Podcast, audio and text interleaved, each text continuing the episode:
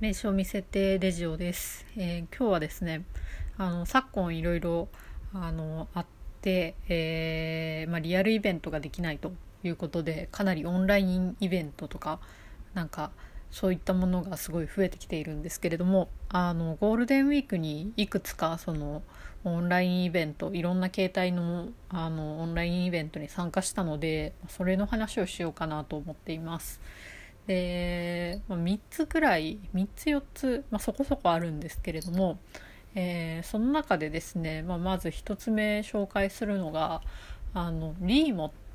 だと思うんですけれどちょっと読み方間違ってるかもしれないんですけれどあの、まあ、テーブルを自由に行き来することができる、えー、オンラインサービスを使った、えー、オンラインサウナバザールというイベントがありました。でそのイベントがですねもうまずリーモの説明からしていきますともうあの仮想のスペースに、えテーブルがいくつかあってでそのテーブルに1つにつき最大6人まで、えー、座ることができると、まあ、座るといってもなんかその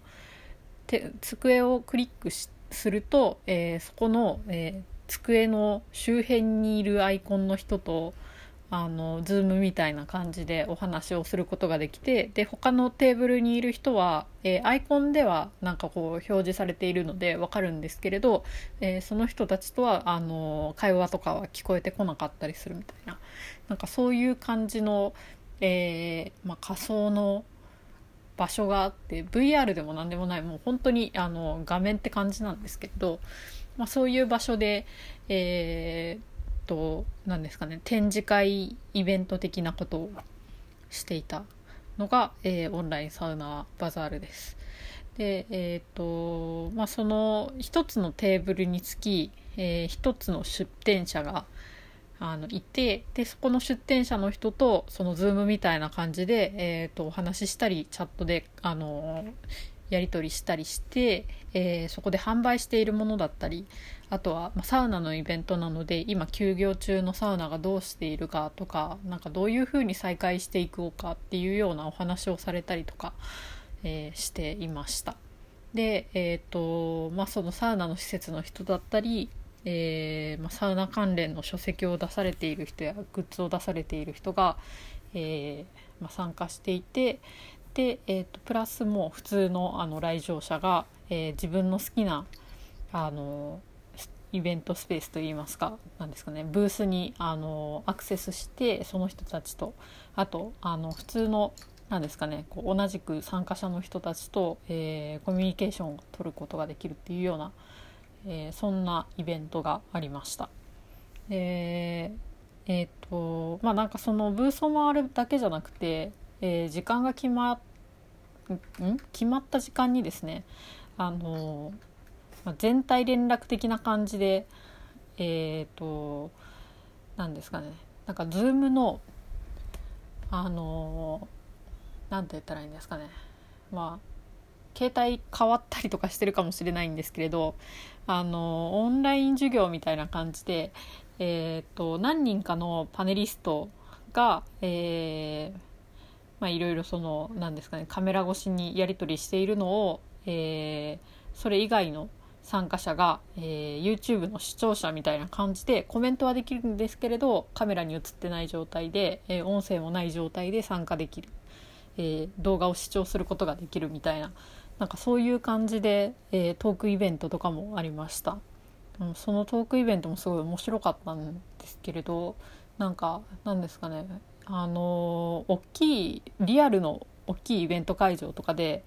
なんかメインのそのトークイベントとかがあった時にあっちへ行ったりとかこっちへ行ったりとかなんかその移動があったりとかそこの場所がどこかわからないとか、まあ、なんかそういったことがあると思うんですけれどリームを使うともうあの強制的にその放送が館内放送みたいなのが始まるので あの非常になんか楽でした。で、まあ、チャットもあの送ることができるのであの、まあ、会話の中で、えー、例えばこの温泉施設温浴施設の人は今ここで雑貨を売ったりとかしてで、えーと、通販やってますよっていう情報があったらもうすぐにその通販サイトの URL を貼って、えー、もうそのなんかサイトに飛んでどんなラインナップなのかを見ることができたりとかその場で質問することができたりとかしてなんか非常に面白かったです。で今月末またそのイベントが開催されるみたいなのでもう速攻チケットを買っていて、えー、今からもうすごい楽しみにしています。私はですねあのデスクトップの PC で参加しようとしてというかそもそも iPad で参加しようとしていたんですけれど iPad がですねその REMO にまだ対応してないみたいなんですね。最近リリースされたあのサービスみたいなのでまだちょっと iPad 対応ができてなくてですね。で泣く泣くデスクトップに切り替えたんですけれどあのカメラとマイクがついていなくてですね、えー、チャットで参加してましたが、えー、思った以上にあのいろいろやり取りすることができて、えー、すごい感動しました。で、ま次回参加する時はですねあのちょっとなんか変なやり方なんですけれどあのマイクだけは多分使えると思うんですよ VR 機器が家にあるんですけれどその VR ゴーグルについているマイクを使って、えー、ちょっとイベントに参加してみようかなと思っていますでもう一つがですね、えー、在庫というサービスを使ってたあのイベントなんですけれどまこれは、えーと、ロフト9でやっていた、えー、無観客ライブですね。で、えーとまあ、ライブ会場から、あのー、配信をしているんですけれど、まあ、その会場内も、えーと、出演者ともう必要最低限の、えーとまあ、会場スタッフの人配信担当の人たちだけで、えー、イベントの様子をこう流していてで、えーと設定によってはあのー何ですかねこう YouTube みたいな感じで、えー、投げ銭をすることもできると。で、えーと、YouTube と在庫の違いはあのー、何ですかね、まあ、コメントもオンオフ、えー、切り替えはできるみたいなんですけれど、えー、チケットを購入した人じゃないとそのイベントを入あの観覧することができないっていうのが一番大きな違いかなと思っています。でえ、ー、と在庫がですねあの、まあ、事前にその視聴用のチケットあの販売しておいてでそれを購入した人があの当日、えー、指定の URL だったりこうマイページとかからあの確かちょっとなんか若干不安定な不安定じゃないななんだ曖昧なところがあるんですけれど、えーとまあ、チケット購入すると、えー、専用の URL から在庫のサイトから、えー、イベント当日視聴することができると。で、えーと、視聴、えー、配信側からの設定ではあの設定によってはあの、まあ、そのイベント配信後期限付きでそのどあの視聴ん？配信した動画を、えー、閲覧することができるとかあとはまあさっきも言った通り、えー、コメントを受け付けたり投げ銭を受け付けたりすることもできたりするみたいです。で、えーとまあ、それを使ってですね、えーと、私はちょっとあの配信見てないんですけれど電波組も、えー、リモートでライブをやっていてでその在庫のシステムを使っていました。で私がまあなんか仕事でファンクラブ関係の仕事をやっているんですけれどもう一つ在庫のいいところがファンクラブと連携することがなんかできそうなんですよね。とまだサイトを見た見てなんかこう勝手に紐付けてるだけの情報なんで違ってるかもしれないんですけれどあの、まあ、ファンクラブの会員限定で配信したいとかいう場合にでかつファンクラブ限定でチケットを売りたいっていう場合にあの何ですかねこうルート なんて言ったらいいんですかね。もうそのファンクラブの人じゃないとあのアクセスできないあの URL があるんですよ。でそれを発行することができるっていうのがすごいいいなと思っていて。でえーとまあ、在庫の方でまた会員登録が必要になるかもしれないんですけれど、まあ、それでもなんかそのサービスはちょっといいぞと思って。あの、ね、ファンクラブ向けにチケットを発見してでファンクラブ会員のそのチケットを購入した人だけがあのアクセスすることができる URL を、まあ、ファンクラブの会員限定のページに貼っておいてでそこから当日あのアクセスしてもらってイベントを視聴してもらうみたいななんかそういうことができそうなので非常にいいなと思いました。でもう一つですね、まあ、ちょっと10分過ぎてしまっているんですけれどあるのが、えーと、クラスターっていうソーシャル VR サービスがあるんですけれど、えー、それも非常にあの期待してます。あのだいぶ昔にイベントに参加したことがあるんですけれど最近どうなってるかちょっとふわっとしてるんですがえーと、そのソーシャル VR サービスのクラスターっていうのがですねあの過去ソニーミュージックの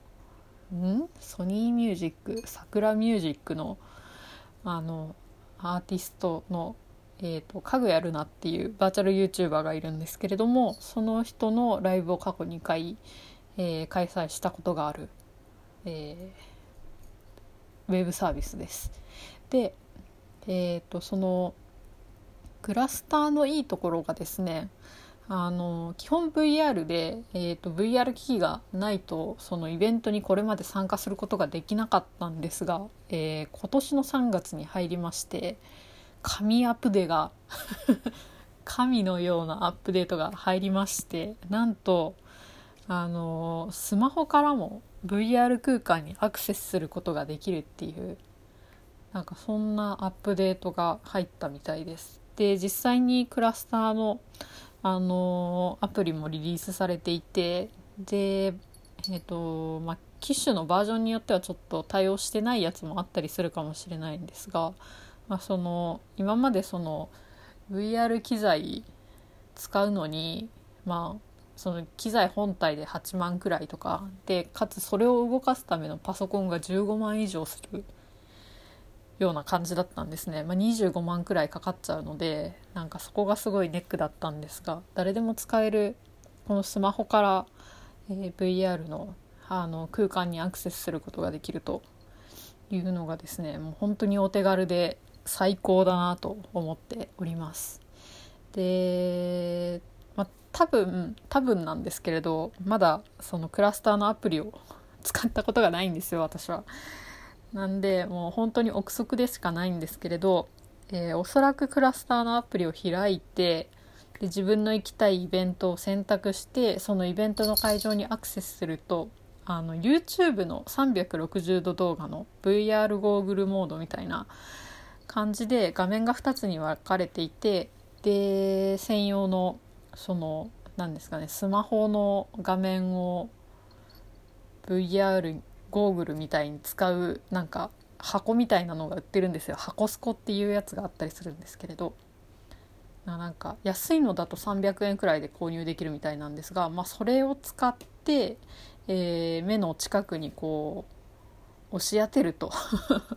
押し当てると VR ゴーグルと同じような感じで、